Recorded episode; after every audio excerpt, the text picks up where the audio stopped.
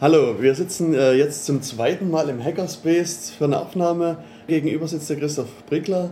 Ja, wir wollten eigentlich vor wenigen Tagen zusammen mit Konstanze ein Gespräch aufnehmen, haben das aber irgendwie verpeilt, uns zusammen zu treffen. Deswegen haben wir jetzt sozusagen hier zwei Einzelgespräche und ich will halt versuchen, mit Christoph jetzt so einige Fragen ähm, zu klären, die äh, jetzt noch offen geblieben sind. Ja, hallo Christoph erstmal. Ja, hallo. Auch hallo an alle Zuhörer. Hm. Ja, der Christoph ist äh, im Rahmen des Studio, äh, des, des Sturas so die Person, die sich so ein bisschen um das Thema Online-Wahlen, glaube ich, kümmert. Zumindest ist so quasi mein Ansprechpartner und der, der mir die Mails in der Gegend rumschickt. Ist korrekt. Ich arbeite im Referat für Informationstechnologie äh, mit und das beschäftigt sich aktuell mit den Online-Wahlen. Genau. Ähm, wir hatten jetzt schon ein bisschen gesprochen zu den ganzen Thematiken. Was ich mit Konstanz das letzte Mal schon so besprochen hatte, da war das gerade halbwegs aktuell, dass die Online-Wahl quasi äh, vom Start weg irgendwie gescheitert war. Und du hast mir erzählt, du warst äh, live mit dabei als Wahlbeobachter und kannst du vielleicht uns mal erzählen, was da genau passiert ist? Ja, der Start dieser Online-Wahl ist natürlich öffentlich, deswegen war ich auch dort und ähm, konnte beobachten, wie das System gestartet wird ähm, dafür mussten halt mindestens zwei Wahlvorstände ihre selbst generierten Codes äh, eingeben, äh, um alle Module freizuschalten. Das Problem war schon bei der, äh, beim Start, dass äh, ein Modul nicht freigeschalten werden konnte, weil die Codes nicht funktionierten. Äh, also scheiterte der Start erstmal daran ähm, und dauerte ungefähr eine Stunde, bis geklärt wurde und somit ist die Wahl über eine halbe Stunde später gestartet. Aber woran lag das, dass nur dass bei dem einen Modul gerade der Code nicht stimmte? Also das, das, kann ich auch nicht beantworten, das okay. wurde auch nicht bekannt gemacht. Danach äh, wurde dann die Wahl direkt abgebrochen danach oder wie ging es dann weiter? Also ich war dann leider nicht bis zum Ende da, bis es gestartet wurde. Es sind auch die Wahlvorstände zwischendurch gegangen, weil sie Verpflichtungen hatten. Das Wahlamt hat halt mit der Firma Mikromata telefoniert und halt an der Lösung gearbeitet. Und wie mir halt dann berichtet wurde, ist die Wahl mit ca. einer halben Stunde Verspätung dann gestartet. Also mhm. wurden dann zwei vom Wahlvorstand nochmal angerufen, damit sie vorbeikommen und den Rest freigeben. Und was ist in der Zwischenzeit mit dem Rechner passiert, wo das gestartet worden ist? Der war im Wahlamt und vermutlich unter keiner weiteren Aufsicht mehr. Alles klar.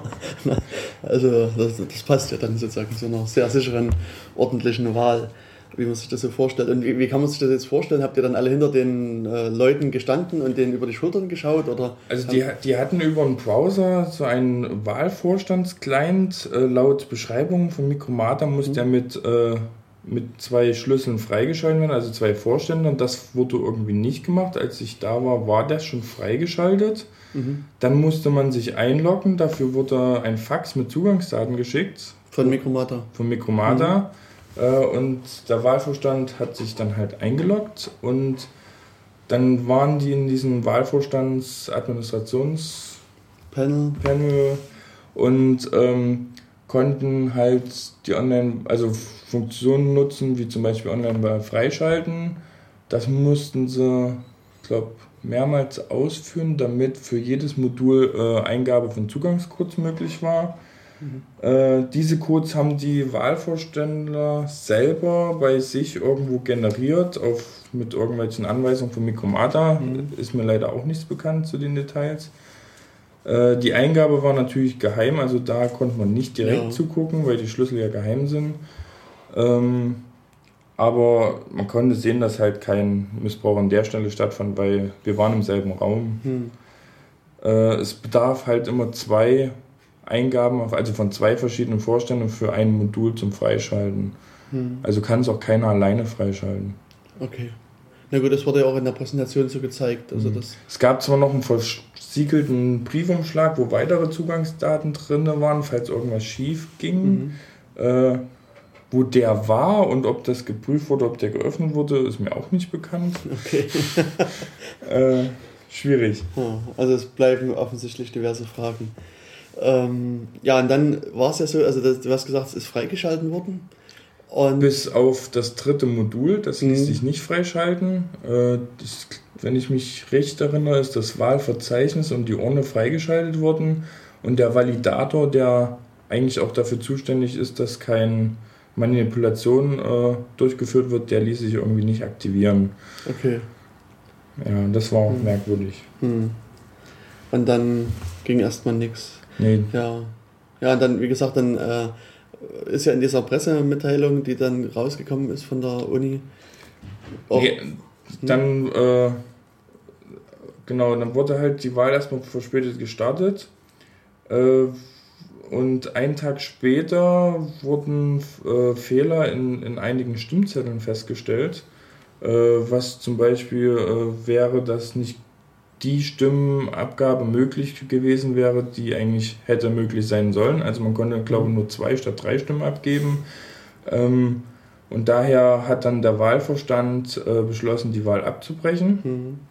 Und auf seiner Sitzung vom 18.06 hat er beschlossen, dass die elektronischen Wahlen neu gestartet werden. Die werden dann vom 9.7. bis 18.7. durchgeführt. Okay. Was auch ein sehr kurzes Verfahren ist, aber mhm. das sollte halt noch in den äh, Vorlesungszeit sein. Mhm.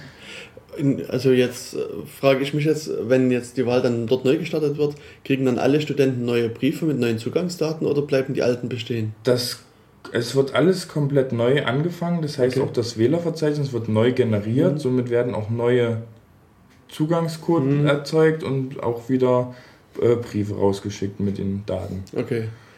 Äh, der und Vorteil ist, Studenten, die sich zu spät zurückgemeldet haben, kriegen jetzt auch diesmal einen Brief.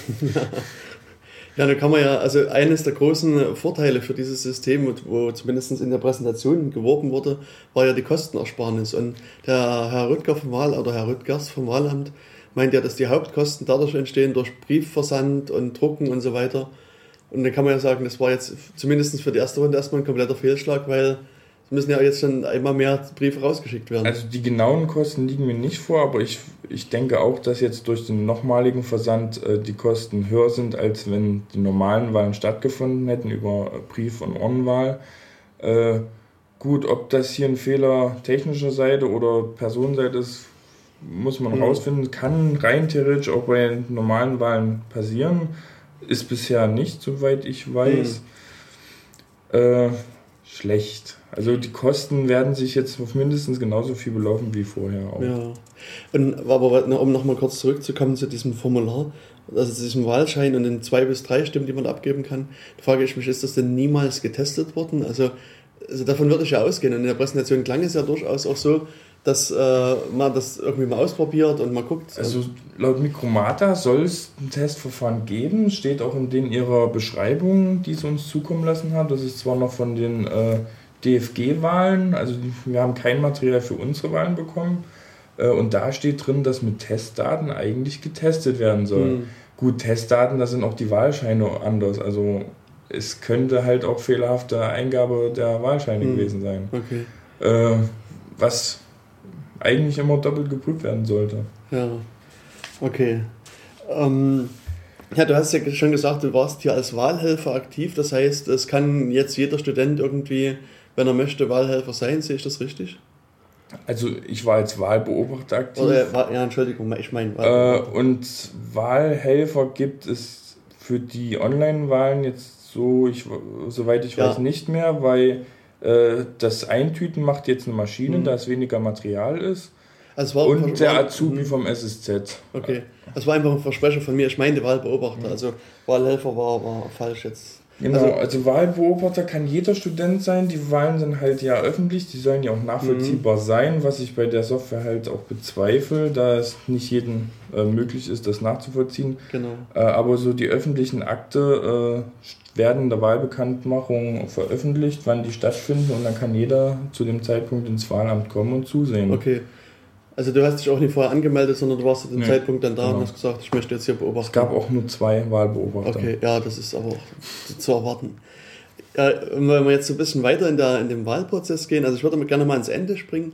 Ähm, also irgendwann ist die Wahl ja abgeschlossen und der Wahlvorstand oder Wahlkommission, ich weiß nicht, wie es jetzt hier in Jena ist, bestätigt sozusagen die Korrektheit der Wahl.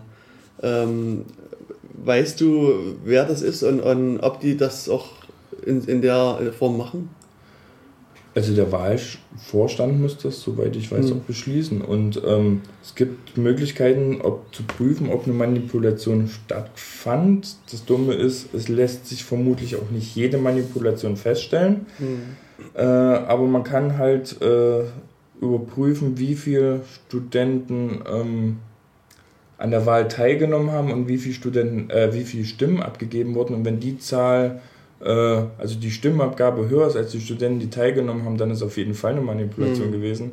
Das sind so einfache Möglichkeiten, das zu erkennen. Äh, hm, da ich den Quellcode leider noch nicht eingesehen habe, ist mir noch nicht klar, inwieweit andere Manipulationen möglich sind. Der Validator verhindert zwar, dass das Wahlverzeichnis im Nachhinein verändert wird, mhm. also dass weitere Wähler hinzugefügt werden, aber die könnten zu Beginn hinzugefügt werden, was, soweit ich weiß, nicht öffentlich war. Also okay. schwierig zu überprüfen. Mhm. Ja, weil die Konstanze hatte in unserem Gespräch halt von dem Fall in Österreich erzählt, diese ÖH-Wahl. Mhm. Ähm, und dort war es halt am Ende so, dass der Wahlvorstand sich im Vorbereitungsprozess außerstande sah, die, die Korrektheit der Wahl dann zu bestätigen und ist gesammelt zurückgetreten. Also die zwei Vorstände mhm. sind halt zurückgetreten und damit war die Wahl damals also im ersten Schritt zunächst erledigt. Also, also, also, eine Wahl ist ja auch nur gültig, wenn dann auch die Bekanntgabe der Ergebnisse stattgefunden mhm. haben. Und äh, das ist halt Aufgabe des Wahlvorstands. Wenn der das nicht macht, dann ist natürlich die Wahl hinfällig.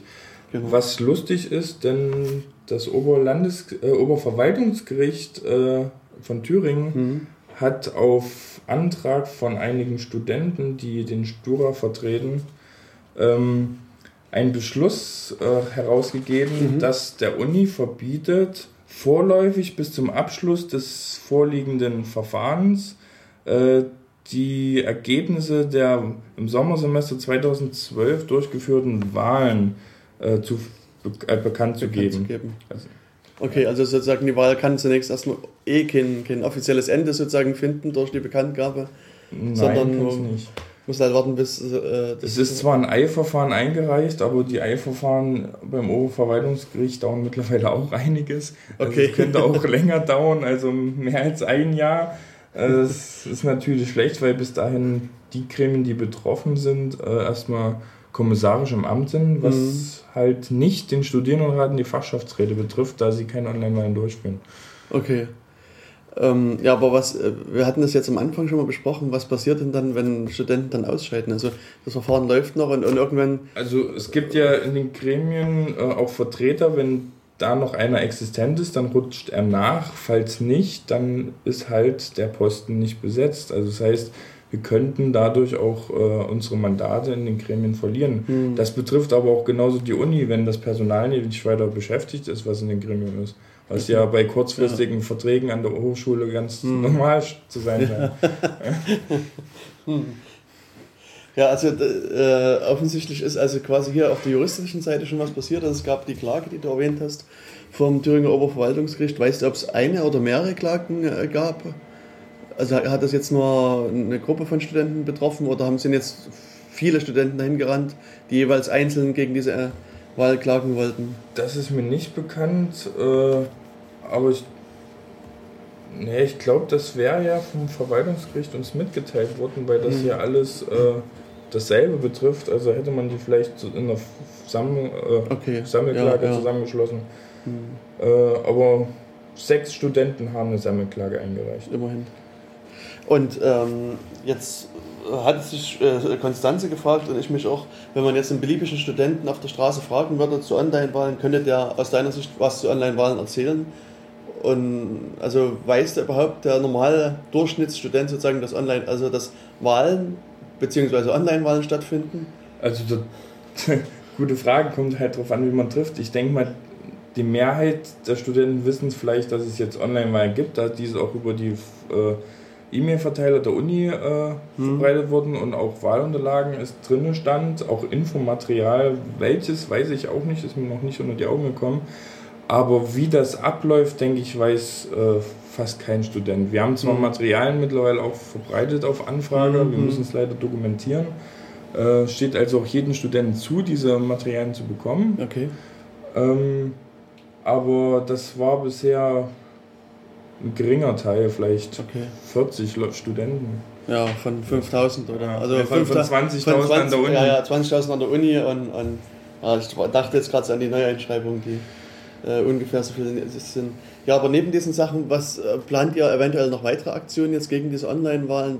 Also in der letzten Akkurze mit der Wahlbeilage äh, gab es auch äh, zwei Texte, eins vom Wahlamt, was über die Online-Wahlen berichtet und einen zweiten Text von uns, der das ein bisschen kritischer betrachtet hat, äh, wo halt Probleme erwähnt werden über die Online-Wahlen. Äh, das ist was bisher lief, äh, außer dass wir halt noch Materialien auf Anfrage vorbei haben. Aktuell arbeiten wir im Sture an Flyern und an einer Informationsseite, wo halt die Studenten sich auch selbst informieren können. Äh, dies wird, denke ich mal, die Woche noch kommen. Mhm. Aber ja, dauert noch ein bisschen. Und ähm, was mir jetzt so einfällt, was eine Möglichkeit ist, ähm, dass man auch die Flyer und Mensas also auslegt, plant ihr sowas? Ja, denke ich schon, dass mhm. die Flyer Mensen überall ja. ausgeteilt werden. Wahrscheinlich auch, wenn wir die Fachschaftsräte mit äh, reinholen, dass die das auch mit den mhm. Hörsälen austeilen. Okay. Also, dass auch äh, Studentenschaft ein bisschen informiert ist, was da so passiert. Und ähm, was, was ich immer noch so ein bisschen irritierend finde, dass ähm, es in diesen Briefwahlunterlagen gibt es ja sozusagen diese, diese, diese Urabstimmung über Online-Wahlen. Mhm. Und gleichzeitig finden aber schon Online-Wahlen statt. Das äh, ist für mich so ein bisschen anachronistisch. Also die Online-Wahlen, die stattfinden, betreffen äh, nur Gremien, die äh, von der FSU sind, wo zwar auch studentische Vertreter sind, aber das sind keine rein studentischen Gremien. Okay. Äh, die studentischen Gremien können laut Satzung aktuell keine Online-Wahlen durchführen, deswegen ist die Urabstimmung ja notwendig, okay. die äh, uns halt dann die Rechtfertigung gibt, die Satzung zu ändern. Und, mhm. und ja, äh, sollten auf jeden Fall alle Studenten daran teilnehmen, äh, gegebenenfalls auch mit Nein abstimmen. ja, hm. die Frage ist dann, wie es nächstes Jahr weitergehen soll. Äh, es könnten eventuell dann Kosten für uns entstehen, die die Uni bisher übernommen hat. Hm. Äh, das wird sich aber erst mal zeigen. Ja, genau. Hm, also ich denke, ähm, auf alle Fälle wichtig ist es, bevor ihr da überhaupt ein Kreuz macht, äh, euch zu informieren, was Online-Wahlen sind, wo Risiken und, und, Chancen vielleicht liegen und dann dahingehend halt irgendwie eine Entscheidung treffen. Und vielleicht liefern die Podcasts euch da eine Entscheidungsgrundlage dazu wenn es jetzt da draußen interessierte Studenten gibt und die euch helfen wollen, an wen könnten die sich eventuell wenden? Ja, auf jeden Fall erstmal beim Sture anfragen. Äh, Referat für Informationstechnologie, mhm. E-Mail-Adresse wäre rit.stura.uni-jena.de. Ansonsten immer mal im Beruf reinschauen und fragen. Äh, werden ja, de denke ich, äh, demnächst auch Flyer und Materialien rumliegen. Dann können mhm. uns auch Studenten, die nicht daran beteiligt sind, euch die geben. Äh, wenn ihr mithelfen wollt, natürlich seid ihr auch herzlich eingeladen. Ja. Äh, schaut vorbei. Genau, also das kann ich euch auch nur raten, geht vorbei. Und das Wichtigste aus meiner Sicht ist, informiert euch über die Online-Wahlen, macht euch selber ein Bild und entscheidet dann für euch, ob ihr das mittragen könnt und wollt oder ob ihr das lieber ablehnen wollt.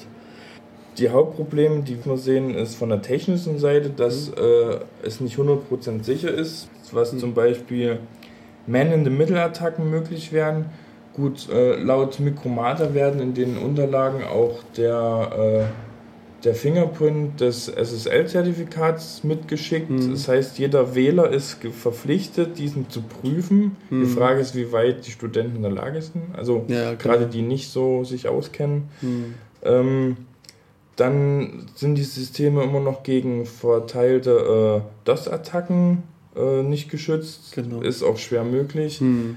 Ähm, da könnte die Wahl auch über einen längeren Zeitraum blockiert werden. Mhm. Zwar argumentiert Mikromata, durch die Länge des Wahlzeitraums ist das entschärft, mhm. aber äh, jetzt Wobei, die Wahlwiederholung scheint kürzer zu sein. Mhm. Äh, und anderes, auf der anderen Seite muss man sich halt nur Länder wie, wie Burma oder auch Lettland angucken, die ja auch über mehrere Tage komplett ja. aus dem Netz weg waren. Genau. Und das ähm und so ein Botnetz, habe ich gehört, kann man ja günstig anbieten. also technischer Aufwand wäre da auch nicht so hoch heutzutage. Ja. Ähm, dann ist Phishing auch zum Teil möglich. Äh, da empfiehlt natürlich Micromata, die äh, virtuelle Tastatur zu verwenden, um Phishing äh, entgegenzuwirken. Äh, würde ich dann den Studenten natürlich auch Wo, empfehlen. Wobei, ähm, also die virtuelle Tastatur schützt ja na gut, bei, ja, stimmt, auf der Phishing-Seite gibt es diese Tastatur halt vermutlich dann eher nicht. Mhm. Okay, also, ja. also, also Also müsste der Fischer sich ein anstrengen und dort auch eine virtuelle Tastatur einbauen. Mhm, genau. Und dann, ja, also das. Also es ist nicht hundertprozentiger mhm. Schutz, es ist nur etwas gegenwirken. Okay. Äh, ist besser als nichts, aber halt nicht sicher. Mhm. Äh, Gerade für die, die sich weniger auskennen, äh, ist das halt ein Problem, weil denen ihre Stimme auch gefährdet ist. Die können mhm. da halt auch ausgetauscht werden. Ähm, ja. Was auch schwierig ist, ähm, durch die elektronischen Wahlen ist natürlich der Austausch der Daten, äh, also der Wahlunterlagen, äh, mhm. leichter möglich. Äh, die PIN wird ja zusammengesetzt aus der Matrikelnummer und des Geburtsdatums, mhm. was ja schon mal allein ein Datenschutzproblem sein könnte, weil das auch an Mikromata übermittelt wird. Mhm. Also, und die TAN wird nun hm. zugesandt. Also wenn ja, genau. die ausgetauscht wird übers Internet, das geht ja relativ schnell im Gegensatz zu äh, Austausch von Papierunterlagen. Wie soll übers Internet austauschen, das verstehe ich gerade nicht. Man könnte durch Erpressung, weiß ich, TANs bekommen von den Wählern oder okay. irgendwie anders hm. abgreifen. Und äh, es ist schwieriger, halt Wahlunterlagen abzugreifen, zu fälschen. Hm. Das muss hm. ja mit Unterschrift ja. alles. Äh, da ist die Hürde etwas höher, ist natürlich auch nicht so sicher. Am besten sind immer noch Urnenwahlen. Hm. Also eine Frage, die sich mir nach wie vor stellt, ist, warum Mikromata nicht einfach die Matrikelnummer nimmt, ohne das Geburtsdatum als, als äh, Login-Kennzeichen. Das ist eine gute Frage. Auf der, also uniweit ich, ich, ich nehme mal, die wollten damit nur äh, verhindern, dass das, äh, also bei den Matrikelnummern brauchen wir ja nur durchprobieren wenn ein Geburtsdatum ist, das ist schon eine Kombination, die etwas schwerer zu erraten ist, die zwar möglich ist mhm. zu erraten, wenn man die Leute kennt oder soziale Netzwerke mal durchforstet. Mhm. Ähm, ich denke mal, die wollten damit einfach nur äh, die Sicherheit erhöhen, also bezüglich äh, Erratbarkeit, mhm. aber ist nur Wo, gering. Wobei die Diskussion hatte ich ja auch in der Präsentation mit den Mikromata-Leuten, die ja anfänglich auch der Meinung waren, dass das, dieses Merkmal nicht mehr erratbar ist. Also diese Kombination aus Matrikelnummer und äh, Geburtsdatum, weil das eben mehr als zehn Stellen, ja, also, oder sind acht bis zehn Stellen oder sowas. Und ähm, ich meine, also wir hatten, ich hatte es mit Konstanz das letzte Mal schon besprochen, das kann man sich sehr einfach überlegen. Also es kommen jedes Jahr 4.000 bis 5.000 neue Studenten, wenn ich mich richtig erinnere. Das heißt, die, die aktuelle Matrikelnummer liegt mhm. in einem sehr engen Bereich und auch die Studenten, die anfangen, das, das Geburtsdatum haben, haben, ungefähr dasselbe mhm. Alter und dann kann man natürlich auch, was Konstanze sagte, bei bestimmten Zahlen dann auch weiß man, da kann nur eine 1, 2 oder 3 da stehen oder, äh, oder vielleicht noch eine 0 dazu und, und also das, das schränkt doch den Suchraum beträchtlich ein. Genau, für eine automatische Überprüfung ist das äh, dadurch einschränkbar. Genau. Was natürlich auch noch ein Problem ist, äh, einige Fakultäten äh, halten sich auch nicht an Datenschutz und veröffentlichen Prüfungsergebnisse mit Namen und Matrikelnummer. Mhm und ja, über den Namen und sozialen Netzwerke kriegt man den Rest raus. Ja, genau. Also ist auch keine Hürde. Hm. Äh, da ist natürlich halt auch das Datenschutzproblem hm. an der Uni. Äh, und, aber gerade in solchen Fällen jetzt nochmal so weg von der Online-Wahl, habt ihr da mal Kontakt zu dem Datenschutzbeauftragten der Uni aufgenommen, der da sich eventuell darum kümmern könnte? Äh, derzeit noch nicht, nein. Okay. Weil das wäre durchaus dessen Aufgabe, hier da dem mal ein bisschen nachzugehen. Was halt auch schwierig ist äh, für einen Otto-Normalwähler, äh, dass er die Wahl weder nachvollziehen noch mhm. überprüfen kann. Genau. Also das ist ja ein Closed-Source-System. Ja. Und schon da wird es einfach schwer, irgendwas zu machen. Ja, auch dass oft das technische ja. Verständnis fehlt, äh, genau. für, für Quellcode einzusehen. Hm. Und äh, das läuft halt auch alles an, auf Servern ab, die nicht halt einsehbar sind. Hm ähm, ein Teil ist in Frankfurt in einem Serverpark und die, die, das Wählerverzeichnis ist an der Uni im Serverraum. Hm. Alles nicht auch nachvollziehbar für Studenten, die kriegen dann nur die Ergebnisse zu sehen. Ähm, ja, genau. Also wie das entstanden ist, ist hm. einfach nicht nachvollziehbar. Hm. Also für mich fängt das Problem schon sehr viel früher an. Also ich kann mich an die Präsentation erinnern, da wurde halt auch kurz dieser Ablauf, dieser Wahl, also dieser technische Ablauf gezeigt gezeigt, als da irgendwelche Tokens generiert wurden, hin und her geschickt wurden und da wurde irgendwas mit der Datenbank gemacht und also das, diese Präsentation ging vergleichsweise schnell äh, durch und, und also gerade bei dieser, also diese Beschreibung hätte ich mir einfach vorher gewünscht, um etwas länger Zeit zu haben, mit ja. Gedanken zu machen, was passiert in welchen Schritten und, und, und schon von der Seite ist es, ist dieser ganze Wahlvorgang nicht wirklich durchschaubar. Ja, genau, die Materialien, die wurden uns dann auch versprochen, weil wir in der Präsentation das angesprochen haben. Mhm. Wir haben auch sehr lange darauf gewartet, mussten immer mal wieder stochern, dass wir das kriegen. Mhm äh, haben es halt auch erst vor kurzem bekommen. Mhm. Äh, ist halt auch nicht so günstig, dass die Informationen ein bisschen äh, dickflüssig zu uns kommen von Mikromata. Mhm. Also man muss wirklich schon teilweise betteln. Okay. Ähm, obwohl sie halt in dem Vortrag sich bereit erklären, alle Fragen zu klären ja. und alles was nötig ist, mhm. uns zu geben, aber halt also, sehr langsam. Genau. Transparenz und Transparenz ja. sind halt zwei Sachen offensichtlich.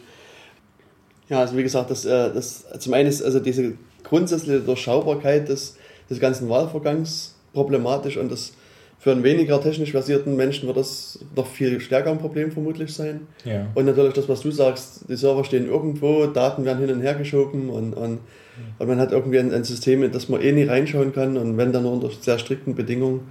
Ähm, also das ist alles, ja, nee, wirklich hm. mit dem transparenten Wahlsystem ja, was, was okay. unsere Kritik auch war, ist, ähm, der Quellcode, der sollte halt vorher geprüft werden mhm. und signiert werden mhm. und dass dann auch genau dieser Quellcode kompiliert wird zur Anwendung, die dann auch eingesetzt wird. Mhm. Und da war halt Mikromada so der Meinung, naja, wir wollen es lieber selber kompilieren, damit die Gewährleistung auch gegeben ist. Also sie wollten mhm. es nicht in die Hände des Wahlamts unbedingt geben. Äh, ja, und das schien auch nicht öffentlich gewesen zu sein. Ich habe auch nicht erfahren, wann das war äh, und wer es gemacht okay. hat. Hm. Ja, das, äh, das stimmt, das ist natürlich auch ein Problem. Ich meine, der Code hätte manipuliert werden können. Das kann jetzt keiner ja. wirklich so richtig nachvollziehen. Ich meine, selbst dann, es gibt dieses äh, immer wieder gern referenzierte Paper von Ken Thompson, dieses äh, Reflections on Trusting Trust. Der hat ja damals äh, auch quasi in diesem Ding halt gezeigt, dass man auch in einen manipulierten Compiler haben kann, der aus einem sauberen Quellcode quasi ein manipuliertes Binary erzeugt. Also insofern wird auch diese Aktion auch nur einen begrenzten Schutz liefern, wenn man davon ausgeht, dass vielleicht der Compiler da Bösartigkeiten ja. eingebaut hat. Das also, ist allgemein das Problem bei technischen Systemen, die auf demokratische mhm. äh, Grundprinzipien abgebildet werden sollen. Es ist die Nachvollziehbar einfach schwer überprüfbar. Genau. Weil der Computer erstmal viel schneller arbeitet als unser Gehirn und somit auch viel mehr abarbeiten könnte und bis das alles geprüft wäre. Hm. Ja. Schwer. Hm. Also das, ja, muss man halt einfach gucken, was da äh, genau passiert. Ja. ja. also ich persönlich, wie gesagt, ich würde mir halt wirklich wünschen, dass sich auch Studenten angesprochen fühlen, ähm, auch versuchen, ihr demokratisches Recht hier zu verteidigen, mhm. auch durchaus gegen Online-Wahlen zu verteidigen, weil ähm, also das, was Christoph gerade hier angedeutet hat, das sind äh, eklatante Schwachstellen bei Wahlsystemen. Ja, der Hauptgrund, den ja die, die Uni angibt, also zwei Hauptgründe, ist, warum sie ja Online-Wahlen einführen, ist erstens, um die Wahlbeteiligung zu steigern, mhm. da sie ja in den letzten Jahren nicht ganz so hoch war. Äh, also von 2010 zu 2011 sind die Wahlen zum Senat von knapp 7, nee, von 17% auf 16% eingebrochen. Mhm. Äh, und die werden auch nie mehr. Ähm, ich bezweifle, dass dadurch die Wahlbeteiligung steigen wird, weil mhm. oft ist es auch Desinteresse. Ja. Ähm, und der zweite Aspekt, den sie bringen, sind halt die Kosten, wobei halt dieses Jahr äh, durch die Wiederholung das auch hinfällig ist. Ja, genau. Also auch, also Konstanz hatte auch das Beispiel der GI-Wahlen, wo auch ja das Polyas-System mhm. eingesetzt wird. Und auch da gibt es offensichtlich keine wesentliche Erhöhung der, der Wählerbezahlen. Also Sie hatte wohl angedeutet, dass am Anfang, als es das erste Mal zum Einsatz kam, mhm. haben wohl viele aus Interesse das ausprobiert. Da gab es also in der Tat eine etwas stärkere Wählerbeteiligung. Also Und dann nach einer gewissen Zeit ist es wieder auf den alten äh, Wert zurückgefallen. Der Wahlvorstand hat auch mitgeteilt, dass äh, am Anfang, also es war ja ein Tag online, das mhm. Interesse am Anfang hoch war. 300 Wähler sollen teilgenommen haben. Mhm. Äh, die wollten bestimmt auch austesten. Interesse mhm. war da. Ich bin mir aber nicht sicher, ob das halt über den ganzen Zeitraum äh, durchgehalten worden wäre. Ja, genau. Das ist halt immer, immer so, man, wenn was Neues hat, man schönes Spielzeug ähm, und probiert das mal aus und irgendwann lässt das ja, das, danach. Das, was ich auch noch bemängel, ist halt, dass aufgrund der Bequemlichkeit oft die Sicherheit äh, vernachlässigt wird. Und dass auch gerade auf Seite des Wählers dies äh, hm. vorkommt, weil hm. Auch ein Wähler ist dann in der Pflicht, halt ein sicheres System zu nutzen. Das sollte virenfrei sein, sollte schädlingsfrei sein. Äh, er sollte halt die Sicherheitsmerkmale alle prüfen und äh, das ist halt wieder nicht mehr bequem, sondern unbequem und das werden dann vermutlich auch viele nicht machen und das wäre schlecht. Hm. Das ist ein Kritikpunkt. Ja, genau. Ja, was äh, gibt es von deiner Seite sonst noch äh, zu dem Thema zu sagen? Ähm, ich denke, wir haben jetzt doch relativ weitgehend alles äh, erstmal erfasst, was aus Sicht des Tuchers, denke ich, äh, wichtig und interessant ist. Ich kann höchstens noch alle Leute aufrufen, äh, Wahlbriefantrag bis zum 21.06. zu stellen. Das wäre Freitag. Nee, Donnerstag. Nee, Donnerstag, also morgen. Mhm. Ähm, dies, also damit könnt ihr halt auch verhindern, dass ihr ein unsicheres Wahlsystem verwendet und somit auf die altmodischen Briefwahlen mhm. zurückgreifen. Genau, und ich versuche den äh, Podcast möglichst schnell zu bearbeiten und rauszugeben, dass dieser Aufruf dann auch noch hoffentlich viele Leute erreicht. Ähm, ja, wie gesagt, beteiligt euch, informiert euch, äh, guckt euch das Thema an und ähm, macht dann euer Kreuz an der richtigen Stelle. Und Christoph, äh, ich danke dir für die interessanten Worte zu dem ganzen Thema Online-Wahlen und ich hoffe, das trägt doch durchaus dazu bei, dass der eine oder andere das kritischer betrachtet. Ja, immer wieder gern. Na dann, schönen Tag noch und tschüss. Tschüss.